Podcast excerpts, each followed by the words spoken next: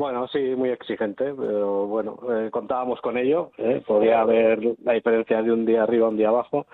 Haber empezado igual jueves en vez de viernes, pero pero contábamos con que íbamos a tener que jugar tres partidos en una en una semana y, y bueno, eh, esperemos estar preparados, hacer una buena pretemporada, que nos respeten las lesiones y llegar en condiciones de afrontar esos tres partidos. Mm, y además eh, en rivales de, de, primer nivel, ¿no? Porque el Juventud eh, la temporada pasada acabó muy bien, este año pues, eh, pues, se ha rearmado pues prácticamente perfecto y el Betis acabó muy bien, ¿no? Como el propio Bilbao que la temporada pasada. sí, el, los rivales son, son difíciles, el ACB son todos, todos, todos los rivales difíciles, la verdad es que por algo presumimos de tener la, mejor competición de Europa. Y, bueno, evidentemente el Juventud es eh, uno de los últimos semifinalistas de la liga y, el Betis pues acabó muy bien y ha conseguido mantener a, varios jugadores de, de la temporada pasada, por lo tanto pues van a ser dos rivales difíciles, pero bueno, nosotros seguro que ellos tampoco lo ven como como una perita, una perita en dulce.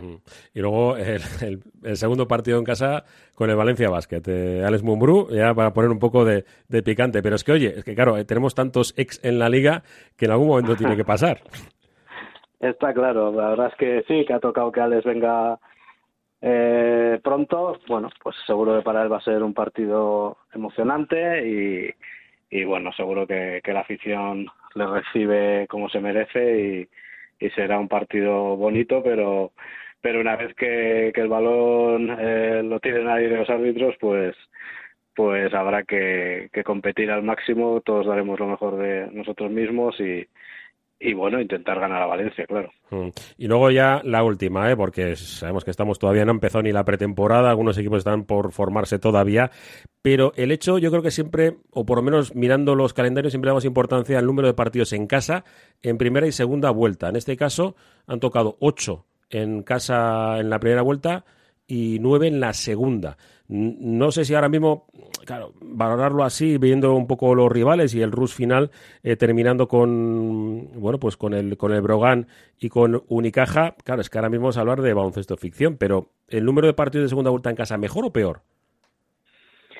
como tú dices, es baloncesto ficción, ¿no? Veremos cómo, cómo llegamos a esos momentos, pero bueno, eh, está claro que, que, que, a la hora, por ejemplo, de, de, hablar de poder entrar en, en la Copa del Rey, mm. pues el jugar solo ocho partidos en la primera vuelta en casa, pues te perjudica. Pero bueno, de cara a nuestro objetivo de, de mantenernos en la CD, pues puede ser que jugar en la segunda la segunda vuelta nueve partidos en casa nos pueda nos pueda beneficiar.